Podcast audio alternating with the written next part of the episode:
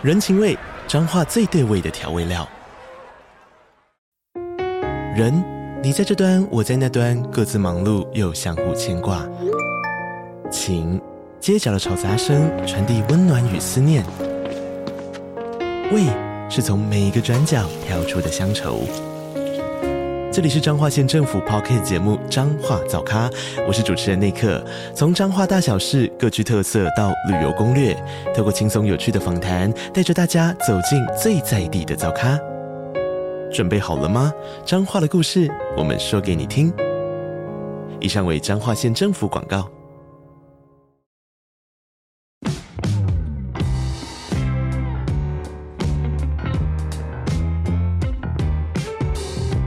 大家好，我是租宇的共同创办人 Sean，欢迎回到欧本豪斯。我们每周都会分享房地产新闻及房市热门议题，带领大家一起揭开房地产秘辛。通勤收听欧本豪斯，带你掌握一周房产新知。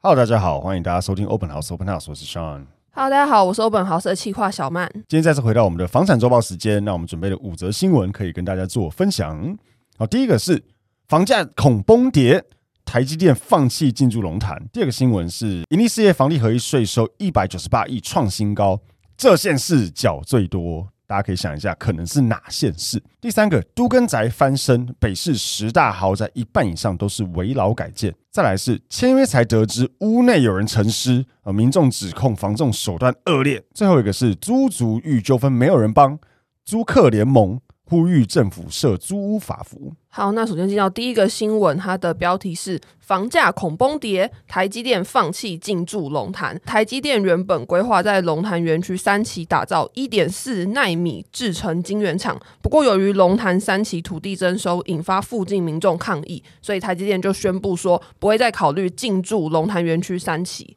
那专家就觉得说，近年台湾的房市过度炒作科学园区，还有台积电设厂等题材，让很多区域的房价在利多发酵以前就提前反应。但实际上，民众的所得还有这个区域真正的发展情况，可能都还跟不上。所以，一旦这个设厂等等这些利多落空的时候，房市买气就有快速萎缩的可能，甚至会引发房价崩跌。所以，专家就建议民众在封这些科技业啊、设厂的题材，然后买房之前还是要谨慎。除了涨多的地方少去之外，也要时时关心这一些设厂的进度，否则一不小心，恐怕会有在高点被套牢的可能。这其实是一个蛮大的新闻。然后我这边也有准备一个另外查了一个资料，呃，龙潭区的房价近五年涨幅高达百分之五十六，然后农业区土地近一年涨幅百分之十六左右，然后中古屋现在大概在二字头，新建大概三字头，它其实还是比桃园跟中立房价来的低，但确实呃，因为这个龙科的一个题材导致它的房价疑似在被炒作，或是有人想要提早进驻，那现在就像新闻讲，突然不来了，那坦白讲，我觉得。不是一件真的很坏的事情，当然对了那些如果本来想投资已经买的人来讲是一个很糟的事情，但就是让房价的供需回到基本面啦。当地的人想要买来住就就买啊，但是如果今天有太多的外来的因素以及想要提前插旗人进来，其实就像那个新闻讲的，房价会涨到可能比当地的这个收入所能负担，或是当地的生活机能所能撑起来得更高，或甚至如果他先计划一些从化区，但后面有一些原因而。没有真的如期，呃，就是有这些厂进来的话，就会变成都空城啊，房子没有人住，租不掉，卖不掉，然后很多人就掉在那边。其实我看到这个新闻，我想到另外一件事情。我们前前阵子不是一直在讲说，呃，是不是为了要舒缓双北市的这个，不管是买买气或是说租屋的这个供需的问题，让呃其他县市都可以专门有他负责的一个产业。然后让这些人口可以到这些地方健全这些县市。我看这个，我突然想到，确实有个小问题，就是每次有这些消息出来，就会有人抢进要先买，然后就导致房价会涨。所以，到底如果真的要这样做，又要如何去防止这个问题？感觉到最后只会变成全台湾的房价都涨。对，好像是。但至呃，至少人口是可以被嗯输往这些地方，所以是可以改善人口过度集中在某一个地方。但是，我觉得房价应该不不会有太大的影响。我的想法是，买卖的房价可能真的会发生这样的问题。那至于租金能不能回归比较基本面一点，就是因为之前在讨论说，双北市就是租屋族需求真的很大，供给不足的。导致租金一直在涨。那如果没有那么多工作人口，很多都回流到其他县市的话，不知道能不能让租金比较合理一点。感觉还是回到房客觉得这房子值不值？哎，就很像，比如说你跟我讲台北的房子再怎么难租，但是我去看房子的时候，我还是会以我心目中的租金跟这间房子值不值得去做匹配。嗯这样子就是回归市场，对对对对对对对对，嗯嗯嗯，对，这我觉得这是一个可以思考一下，就是到底呃政府如何要舒缓这种六都或甚至我们讲的呃台北双北的不管是房价或租金，但是如果他真的用我刚刚讲那样子的方式去让其他县市发展，其实好像只会一直导致每个地方的房价在被炒作，这真的是个难题。再来进到第二个新闻，它的标题是。盈利事业房地合一税收一百九十八亿创新高，这县市缴最多。根据财政部最新公布的统计，今年营利事业缴交的房地合一税收创下历史新高的一百九十八亿元，反映公司交易不动产在过去一年有明显的获利。其中呢，这县市也就是缴税大户，就是台北市，今年营利事业的房地合一税收高达六十四亿元，占比超过三成。那有专家就表示说，个人的房地合一税收呢，长期都是以台中市最多，所以反映说台中当地的交易热络，个人出售不动产价格有明显上扬。可是盈利事业就完全不同，台北市在近三年都是遥遥领先其他区域，然后今年的税收甚至还比台中多出将近一倍，反映说公司在交易台北市的不动产时有明显的获利，尤其法人持有一些商用不动产。或者是开发商在出售不动产时，大多都是属于大型或是比比较大的开发案，所以让台北市成为一定事业的房地合一税收缴税大户。我们这边可以看到个表格，就是呃，台北市在二零二一年的时候，盈利事业缴的房地合一税收是二十九点九亿，大概三十亿左右。但到二零二二瞬间变五十九点五亿，哦几乎是两倍。然后到了二零二三年，也就是今年，到目前是六十四点四亿，哦，已经创下了新高。我觉得这个可以看到两个很有。趣的东西，第一个就是疫情以来，其实房价真的是飞涨。虽然二零二零年疫情开始，但最对台湾来讲，大概是到二零二一左右啊，才开始明显有这个感受。那通膨开始起来，让房价大家就把钱放到房子里面，让房价飞涨。那第二个很大的重点是房地合一税的一个改革。以往房地合一税本来在一点零版的时候，公司户的房子，就公司名下的房子，如果出租。那他所收的租金有点逻辑上就是他的营业的所得，所以他要缴五趴营业税。那当他在卖房子的时候，就是变成他的盈利所得。那公司的盈利所得是百分之二十，所以以往公司户在卖房子所赚的钱，一样也要缴百分之二十。但是这样子就发生了一个很奇怪的事情，就是因为个人买房子一年内转让要四十五趴，可是公司户变二十趴，所以就导致很多人都会开一间公司，然后就买房子。瞬间合法的减二十五趴的这个就税收这样子，所以后来在二点零版的时候就修法，公司户如果买卖房子也比照自然人的这个收房地合一税的方式，所以我觉得也明显的反映到这个税收瞬间就是两倍跳，因为二十趴突然要缴可能四十五或三十五趴多了非常多，再加上房价又有涨，因为房地合一税的最大逻辑是你买跟卖要价差才要才要缴，如果你买跟卖是没有价差的，是不需要缴这个东西的。这可以代表说就是。倒也不是台北的法人一直在买买卖房地产，只是因为这个税收提高了，所以钱才提高。我觉得是都有，就是税收提高，再加上房子也有涨。因为房价如果没涨，房地合一税也不会变多嘛。它的课税逻辑一定要有涨价才会缴，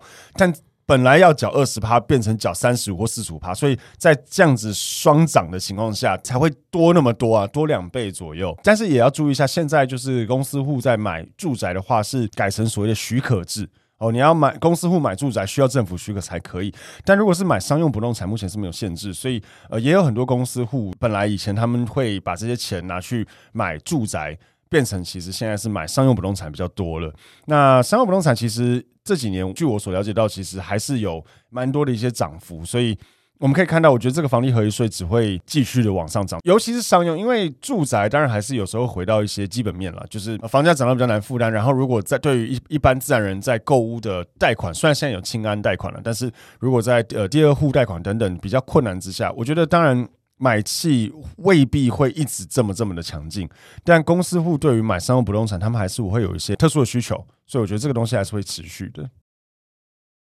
接下来，让我们进一段广告。租寓首次举办巡回讲座，聪颖好房东，不花冤枉钱，分享小预算装修和出租税务心法，让你轻松搞懂租屋法规大小事，打造房客秒杀出租房。有兴趣的朋友，欢迎点击资讯栏看更多活动资讯哦。再来进到第三个新闻，它的标题是“都更宅翻身，北市十大豪宅一半以上是围老改建”。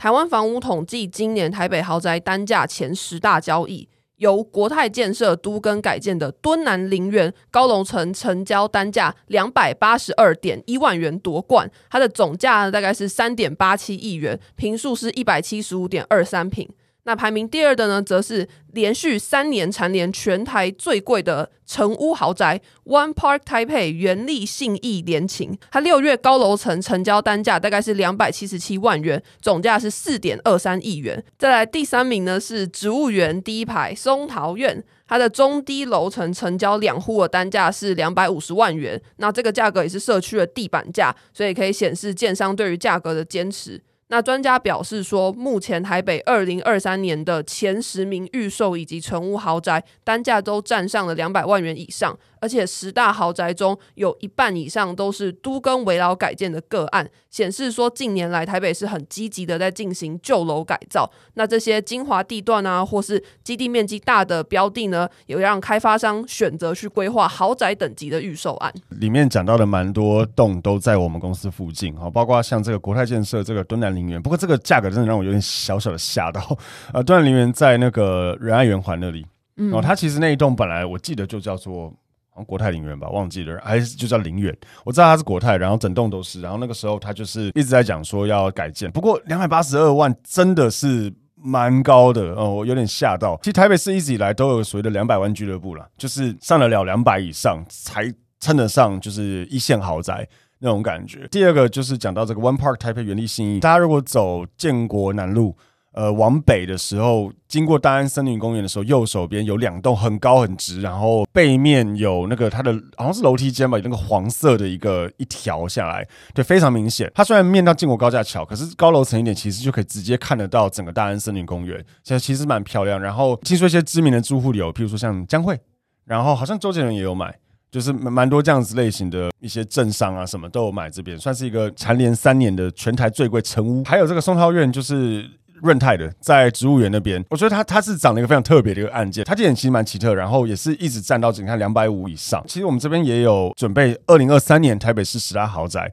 除了刚刚讲的敦南林园 One Park，然后松涛苑之外，还有这个预售案勤美璞真成养啊，在庆城街那边，它在呃文华苑旁边。如果大家不知道的话，呃，庆城街的文华苑就是东方文华所呃的一个饭店式管理的住宅。文华苑很特别，就是它里面有我印象中大概二十二户都是两个人持有的。呃，有两个蛮有名的，呃，我这边就不讲名字了，但大家查都知道，就有两个蛮有名的富豪一直疯狂的在收集这个文华苑啊，所以那个地段我觉得它有它独特性。然后这个蒲生成也就在它旁边，也成交到两百二十三万一平。另外还有第第五个是这个永生信义安河岸，其实它在安和路二段，也在我们公司附近。那边本来有一个呃邮局的对面有一大块都是一些小小的矮透天，然后现在也。整整片要改建，然后成交到两百一十八万左右。那往下看，就有一些不管是预售或是成屋的案件，原则上都有占到两百以上。然后成屋里面有两个蛮有名的，一个是卓白啊，卓白在信义计划区一个很白色一大栋，在一零一的再过去一点，哦，成交到两百一十一万。然后之前很有名的仁爱吴江，就是那个王力宏。住的吴江，就是之前、哦哦、对对对，之前在讲说有一些嗯感情问题的时候，还是有成交到两百零七万左右。吴江它是面人爱路三段嘛，在地堡的附近，十大豪宅其实每年都会排名，然后除了价格之外，也会看它的规格。那既然讲到豪宅呢，我想要讲一个豪宅的反例，就是超小平数的房子。那就话说呢，我今天早上坐公车来公司的时候，我就看到就是有一个那个建案的布条，它上面就写说什么他们现在推的这个房子啊。总平数是十到十五平，我想说，哈，现在十到十五平已经就是已经写出来了吗？所以我就马上拍照拍下来，我觉得太奇特。没有，因为就是房价太贵了。我其实我觉得蛮。很辛苦哎、欸，可是我是第一次看到有人真的在推十到十五瓶，我之前都是看到可能二十到三十，还是有啦，就是可是要看他推的产品是什么，因为之前大家在推十到十五瓶，我觉得比较多都是在推，譬如说像学区啊，社社学区用的，或是一些买来可能收租的产品。可是近期你会发现，这种十到十五瓶，有些真的是推那种自住。或甚至有人十五平可能会隔两房之类的。像我们家附近有个建案，就是十九平，十九平是全幢哦，你要扣公设哦，所以室内大概剩可能十出头，嗯，呃，隔两房还带个车位这样子，因为它就是压总价低，它就是抓可能总价可以抓在可能一千万、一千出头万、一千，那其实蛮好的。可是里面很小哎，十几平、十出头平隔两房。我的好是指个人啦，如果我今天是一个人，我想买房子的话，如果是一个人，我会把它打成一大房一大厅。哦，就是我就然后 maybe 再个衣帽间，嗯呃这样子我自己住很爽。可是如果是要个家庭，我觉得这样住真的超辛苦的。可就是因为房价真的太贵，大家现在要么买不起这么大平数，或是不需要这么大平数，因为不想要跟爸爸妈妈一起住。如果房价真的一这样涨下去，真的会实现像大家讲的像香港啊那种鸟笼居之类的。我觉得这个，然后像这边说人口会外移，然后到底未来会发生什么事，我觉得也可以看。假设台北市的房子一直都这么如此的贵，那。呃，除了真的家里可能很强很强，或是自己真的超强的人之外，其实大部分很多年轻人，我觉得要么就像我们之前讨论过，可能你们这一辈就不想买了。我买个十平的房子来住干嘛？除非房价已经贵到一个很惊人，就随随便便个新北市全部都破百之类，台北市动不动破两百，不然我很难想象这个会变真的主流产品。我觉得就是人口只会一直外移。我我个人想法啦，你看现在已经看得到，就是一日生活圈扩大，因为高铁的关系，所以蛮多台北人都去买什么青埔啊。甚至我们同公司有同事有在考虑要不要去买新竹或甚至台中哦，对不起，新竹他跳过，跟新竹也没有比较便宜，因为他就是不想要住台北市的鸟笼房，他宁愿要有两房或三房，可能 maybe 带个车位或不用的没关系。那能负担的范围以那个大小，新房子可能就真的要到青浦甚至台中。好，接下来我们可以讲到第四个新闻，它的标题是签约才得知屋内有人沉尸，民众指控房仲手段恶劣。那这个事情的经过呢，是有民众发文说，他在看房的过程中，中介都没有跟他说这个房子里面曾经有人死亡的情况，也没有给他不动产说明书。然后他直到签约的最后一刻才得知说，原来屋主的女儿呢，在房间里面心肌梗塞身亡了。可是这个中介当下就是一直强调说，哦，他只是自然死亡，没有什么好怕，而且我们已经有对房子做过净化了。然后又加上大家当时都一直在旁边等着他签约，所以这个事发民众就只好硬着头皮签。名，然后花了三千三百万买下这间房子。结果签约之后呢，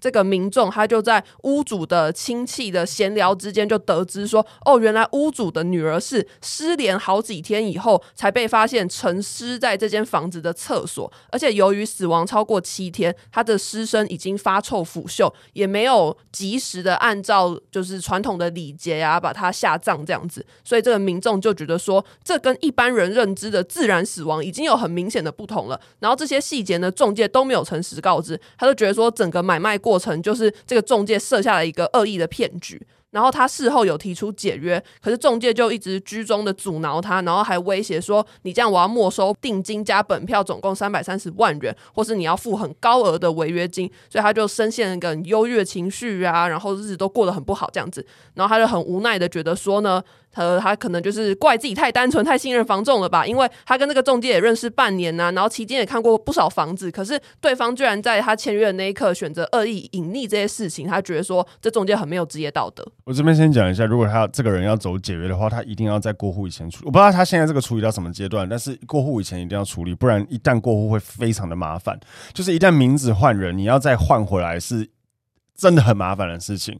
那再来就是他这边有特别提到，中介没有出示不动产说明书，买方讲的啦。如果属实的话，我个人的看法是绝对可以解约。以我们以前的标准，就是以前我们在做买卖的时候，流程上一定要让买方看过不动产说明书，并且签名。而且比较大的公司，他会做到更细，就是他其实会一页一页的尽量跟你讲。甚至有些买方觉得说不用了，不用。可是这是标准流程，为什么？因为就怕日后。买方反咬说：“没有啊，你那个当当初不动产说明书给我看的时候，就随便翻翻给我看，就让我签名。我不知道，我不知道里面的内容。其实这个都有可能会构成解约的要件。不动产说明书政府本来就有规定说，一定要出示什么样子的一个消息，譬如说附近的房价，你要知道附近的房价大概多少。我没有，我没有要框你卖特别贵或怎么样。然后一些比如说房子有没有发生屋内的非自然身故，或是一些其他东西，上面都会写得清清楚楚的。那买方看完没问题，要在不动产说明书上面签名。”签了名就有差，因为你如果签名，就代表你知悉这些东西，所以在这个事情上面，假设他不动产说明书真的没有看，也没有签名，我认为这个要讲解约是一定可以站得住脚的啦。再就是想要所谓的到底这个房子是不是凶宅，他可不可以以凶宅去主张说，呃，这个房子是凶宅，这个价格不应该是这样子，这真的是一个很难以，嗯，因为我们之前也有分享过，凶宅本身没有法条，它都是内政部的认定，内政部的认定是在房子的专有部分内。然后，就是所谓的主建物、附属建物，或是呃，现在所谓的约定约定专用的露台户那些也可以算。发生所谓的非自然的身故，包括凶杀啊、自杀，或是还有从哪里有求死行为及掉在哪里。很多人常问我，就是如果我从八楼跳出来掉到二楼，哪边是凶宅？呃，两边都是。但因为这都是内政部的定义。那这边好就有趣了，所以意思是他自然死亡就完全不该上凶宅啊，就是像这个中介讲的吗？可是实物上凶宅本身就有所谓的一个感受上的问题，其实凶宅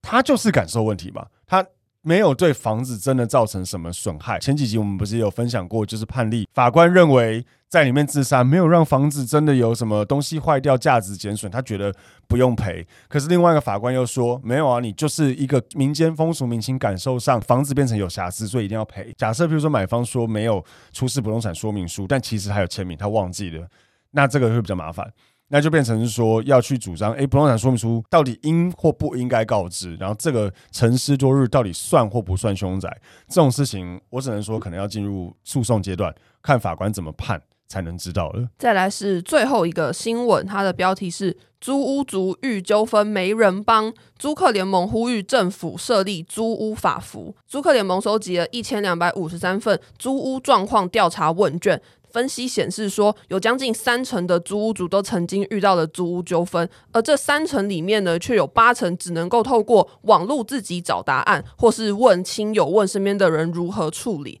那里面呢，有高达八成五的纠纷，最后是以租客退让收场，比如说他就搬家啊，或是赔点钱啊这样子。那同时呢，根据崔妈妈基金会的统计，截至九月止，租屋纠纷咨询已经超过了两千件。那其中最大宗的纠纷呢，就是提前终止租约。那除了提前终止租约以外呢，租客联盟的问卷调查呢，也显示说，修缮问题还有押金返还问题，这两个也都是纠纷的主要来源。那虽然在今年年初有促成这个租赁住宅市场发展及管理条例的通过修法，规范住宅租赁契约全面适用消保法的规范，可是后续的纠纷处理还有配套资源都还没有衔接完成，所以租客联盟就呼吁说，政府应应该要提供更充沛的租屋法律服务，协助这些租屋族因为租屋过程而产生的争议啊，还有困扰，然后保障大家的居住权益。所以，除了有一般的租屋法律咨询之外，应该要进一步的有针对个案提供的协助，比如说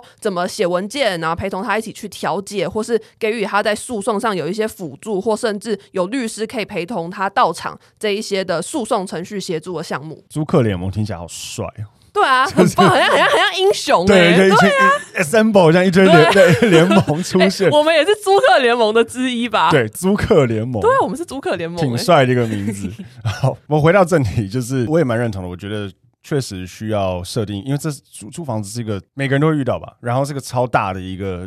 一个事情，超多人在租房子，然后常常真的有房客与房东之间的一些纠纷。也就是因为这样，所以政府一直在推，譬如说像社会住宅，因为他希望所有的租屋行为不要一直都是个人与个人之间签约，他一定要透过业者，因为业者才能被政府给管理。所以政府这样也是利益良好。所以我觉得房客或房东真的也可以找一些专业的业者去帮忙处理他的房子。譬如说像朱玉这样子专业的业者，又来 好，我要讲一下，就是它里面有讲到前三大的这个纠纷案件，我真心的觉得大家可以认真听一下。第一个讲最大宗的纠纷来自于提前终止租约，我不太确定他提前终止租约的纠纷内容有哪些，但我猜蛮有可能。如果这边是房客所提出的，因为是租客联盟嘛，房客所提出的话，大部分应该都是房东想要提前赶人，可能譬如说房子卖了，房子要卖，诸如此类。那这边可以有第一个。法律的观念，就是只要你的合约是有签的，在合约期间内有一个所谓的叫做买卖不破租赁啊，买卖行为打不破租赁行为，所以就算是你的屋主卖房子，他的买方还是必须承接你的租约，到你的租约结束之后才可以赶你走，或是才可以改变租约的内容，比如说涨价啊，或是改条件。但这有几个要件，第一个一定要是五年以内的租约才有买卖不破租赁，五年以上要公证才有。如果五年以上租约没有公证的话，那就没有买卖。卖不破租赁了。第二个就是，如果是未定期限的租赁，就是不定期租赁啦，租了一年，然后没有继续续约，这样子情况下也没有买卖不破租赁。好，但是。回到提前终止这件事情，我觉得很有可能是这样子的状况比较多，然后很多房客不知道说他其实有这个权益权益可以去主张，所以就被迫搬家。因为我们很常也在租屋社团看到有人在问。再来就是合约本身就定型化契约可以约定得与不得提前终止，那有一条上面写的清清楚楚，如果双方当初是勾不得提前终止的话，不得提前终止跟得提前终止的差别就是不得提前终止代表没有一方可以单方面主张提前终止。因为当初是勾不得，我们当初讲好要一定不能这样。这个时候如果有人想这样，另外一方也要同意啊。呃，如果当初你是勾不得提前终止，屋主就算跟你讲说我赔你一千万要你搬，一千万肯定有点多，应该大家都会搬。如果赔你十万叫你搬的话，等承租方可以一句话说不要，他就可以继续住在里面。相反过来也是，房客如果突然说屋主我要我要提前终止我要走了，但当初是勾不得哦，没关系，屋主我给你那个十万我要走，房东可以说不要。那这时候房客可不可以就说，不管我单方面主张，我提前终止，我不缴租金了，我到什么时候不行哦？你会变成欠缴租金哦。可以，如果有譬如说公证合约，可能还可以走到强制执行。但如果当初是勾得提前终止，那就代表说双方都可以单方面主张提前终止，而且只要他提前一个月告诉你他要提前终止，就不用扣你违约金。那就算是他没有提前一个月告诉你。他也最多只要扣一个月违约金。嗯，大家把法这个条约看清楚，一定要知道自己的权益。然后第二个讲到的修缮问题，其实我觉得修缮问题确实也是我们自己最常遇到的一个纠纷之一。因为前面那个提前终止啊，或是后面押金返还，因为我们合约都签的比较细，法规我们也都懂，比较不容易遇到问题。可是修缮因为有很大的主观认定，譬如说你觉得如果冷气啊有点脏了啊，需要保养，你就这个要谁出？房东还房客？你是指滤网脏了吗？呃，譬如说真的有点脏，风骨都有点卡灰尘，这样可能需要保养一下。我还是会先叫房东帮我处理，但是如果他不愿意的话，我会跟他说一人一半，因为毕竟我退租之后，这冷气又不是我带走，嗯、这也是你的东西啊。那、嗯、那我们就一人一半啊，因为我也有用这样。对，你看，你我觉得你算很好、很理性的房客，可是从这个。这个案例之中就可以感感觉到说，这个是有很大的主观认定的问题，确实确实，而且合约没有办法规范所有的事情，嗯，呃，合约没有办法规范，譬如哦，这个这个螺丝掉了，这算谁的？条约是规定说房子的自然损坏都要是屋主修，可是实务上会有很多很多，像我们之前哎呦我的房友分享过，就是什么地板被刮一下，这个你说它有点要就是有点坏掉。某个程度上是说得过去，可是谁会真的去哪个房东会说我地板刮花的？然后我给你的时候地板刮花，房房客主张你这个一定要帮我恢复成全新的地板，就它有太多修缮问题，有太多太多的主观认定在里面，以至于几乎没有办法去全部规范到，包括还有金额也是，修这个东西要多少钱？还有啊，冷气太吵，房客主张要换冷气，房东觉得我让你冷就好了，什么叫太吵？我来听，觉得还好啊。房客说我都睡不着，影响我的生活，太多主观认定，所以修缮问题我觉得难以解决。坦白说，但尽量的还是可以在合约上写清楚。譬如说，现在定型化契约都会写到后面有一个所谓的承租方负责修缮的范围的表。哦、呃，如果屋主也觉得说，举例来讲，像灯泡或是一些什么样东西，说或是像刚刚冷气讲的，OK。我交给你的时候，冷气是干净的。那期间因为自然使用所发生的，因为变脏而需要保养，这个我希望约定是房客自己处理。但是如果不是因为这样子，就是冷气突然压缩机就挂了，整个就不冷，哦，没关系，那个我出。其实尽量的可以把一些这样子的状况在合约上，或者在这个承租方负责修缮的表单上面写清楚。那我觉得，以如果今天在听的听的人是房客来讲，你也可以去思考说，你自己心里的修缮责任的逻辑，觉得应该是怎么样？当然要合理啦。然后你也可以跟你的屋主讨论，就是说在签约之前，诶，如果我这个东西我自然使用哦，冷气每天开每天关，有一天就不冷了，那这个是不是确定你会帮我修或是更换？会吗？那什么样的东西呃需要是我弄啊？比如说如果也常遇到纠纷，就是水管不通，马桶塞住，那这个到底要谁出钱？我觉得真的在签约之前，请大家把修缮责任尽量的写清楚，然后后面的表格有个附件。去约束说什么东西是房东修，什么东西是房客修。然后最后就是押金返还问题。其实我觉得这个押金返还问题一定是跟修缮问题有蛮大的关系，就是。房东拿到房子时候，觉得说，欸，这个东西坏了，我要扣你押金，或是这个东西修起来，房客觉得只要一千块，房东报价说要一万块，那我扣你一万，房客觉得看你扣我一千，我觉得它是绑在一起的，所以尽量的，甚至我觉得如果房子的嗯附属设备比较多，有一些房东，我觉得这样也可以啦，有些房东会在呃附件上面多压一个，就是哪些东西大概多少钱。哦，所以尽量把合约压清楚，我觉得后面比较不会有问题。然后这边我也要讲一下，因为新闻上有讲到说，租屋族跟一般房东租房子，就是如果遇到纠纷，也没有办法找消保官之类，这个是错误的。从二零二三年开始，其实一月的时候就已经讲说，现在所有的租房子行为都纳入消费者保护法里面，所以消保官会受理。在今年以前。的规定是，如果房客是跟盈利事业、法人呐、啊，或是像我们这种包租代公司，或是如果他是跟重复出租为业的房东租房子才，才才是消保法会规范。但今年开始是所有的租赁行为都规范了哈，所以如果房客真的遇到不知道怎么处理的话，其实也是可以找消保官。哦，那我这边分享一个跟那租金补贴有关的事情，好，就是呢，如果你的那个租屋补贴啊，你是第一梯次的话，你基本上应该钱已经下来了，因为像我已经收到了。但是我就发现那个金额上有一点小问题，就比如说我的条件呢是可以申请到三千六百元的补助，但是七月他只给我的两千多块，所以我昨天就打去问说为什么会发生这件事情，然后呢，对方就跟我讲说是因为他们是按照天数来给钱，应该说你申请。日当天到你那个月截止的天数去算钱，而不是以你的租约的租期。所以假设我好了，我是七月三号去申请的，那他给我的钱就是从七月三号到七月三十一号这一段期间的钱，而不是直接给我三千六。所以他他就是用比例给你。对对对对对对，他用比例给。所以如果你的申请的日期是比如说很七月底才申请吧，那你七月拿到钱可能就会比较少。这样子，就跟大家说明一下，对就是尽量赶快去申请。对对对对对，但是不然他就算一年的，啊，所以你可能算到隔年，他就再把你哦多给。对对对对，哦，理解理解。对，所以比如说我七月三号申请的嘛，那我可能明年七月会收到什么七月一号、七月二号的租金补贴。懂。对，大概就是这样，跟大家分享。我这边也真的也听到租金补贴，就再次呼吁了，因为其实租金补贴本来就是房客的权利，然后呃，现在越来越多房客有这个需求，再加上房东们。也真的不能去挡房客去申请租金补贴，所以我会认为说，如果你的房子是符合条件的话，你让房客申请租金补贴，那你干脆就加入社会住宅，因为社会住宅对于房东的不管是税负上的减免或是补助上的增加，都会比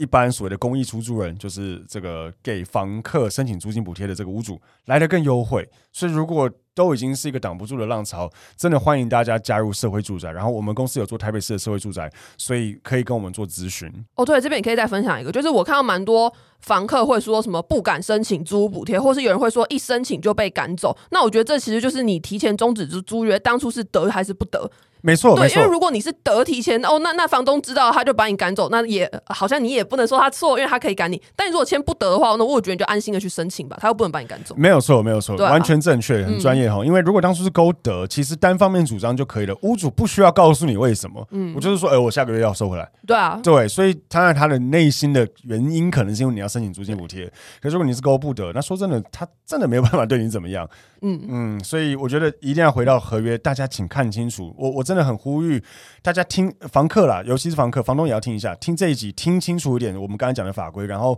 其实那个租约啊，外面都买得到。你可以租房之前，你自己去买个租约，稍微把每一条看清楚。然后那个如果真的不清楚的话，如果法律的朋友，或是当然你也可以留言给 Open House，我们可以尽量帮大家做解答，或是。更好的，你直接来我们官网租房子，你就不会遇到一大堆鸟事，或是你遇到鸟事可以转嫁给我们帮你处理。对，那接下来呢，就进到了这个礼拜的哎呦我的房，要请问上你本周最感到哎呦的屋主、房客或者是房子是？呃，我们这周遇到了一个状况是，本来要签一个房子在呃，就是我们的业务部啦，本来要签约一个案件在新北市。哦，然后租金大概五六万，其实蛮贵的一个房子。本来条件都谈好了，结果在签约的当天吧，还是前一天忘记了，房东突然主张说他想要看房客的财力证明，包括他的存款，包括他有没有房产，哦，全部都要拿出来给他看过，然后他才要签这个约。然后房客就想当然尔觉得干嘛、啊？就是对啊，这很私人的，又不是要选举，对对对，看这些，对啊，对他觉得干什么啊这样子。然后其实房客那个时候也蛮事出善意的说，就是我可以理解你这样做的背后，是因为你担心我可能不缴租金啊，不稳定之类的。没关系，那我们压个特约哦，就是如果欠缴租金只要达一个月，那你就可以房东这边就可以直接主张呃这个提前终止租约，并且限期要我限期搬迁。那如果我不这样做的话，可能会怎么样怎么样怎么样之类，比如说可以强制执行啊或什么。但房东还是不要哦，他就是一定要看你的存款有多少，你的这个呃每个月进出了多少钱，你有没有房子之类的。那后来想当然了，就是没有钱，因为房客很不爽。哪一个人会想跟这种房东租啊？可是我跟你讲，我遇过不止一次啦。哈，呃，我遇过不止一次。啊，可是我只要可以缴得出钱就好，我有多少钱干你什么事？上次那个案件是一个办公室，然后因因为那个租的人是这个。诊所的医生啦，他是其实租来是要当办公室使用的，对。然后那个时候房客房东提出这个要求的时候，房房客也蛮不爽。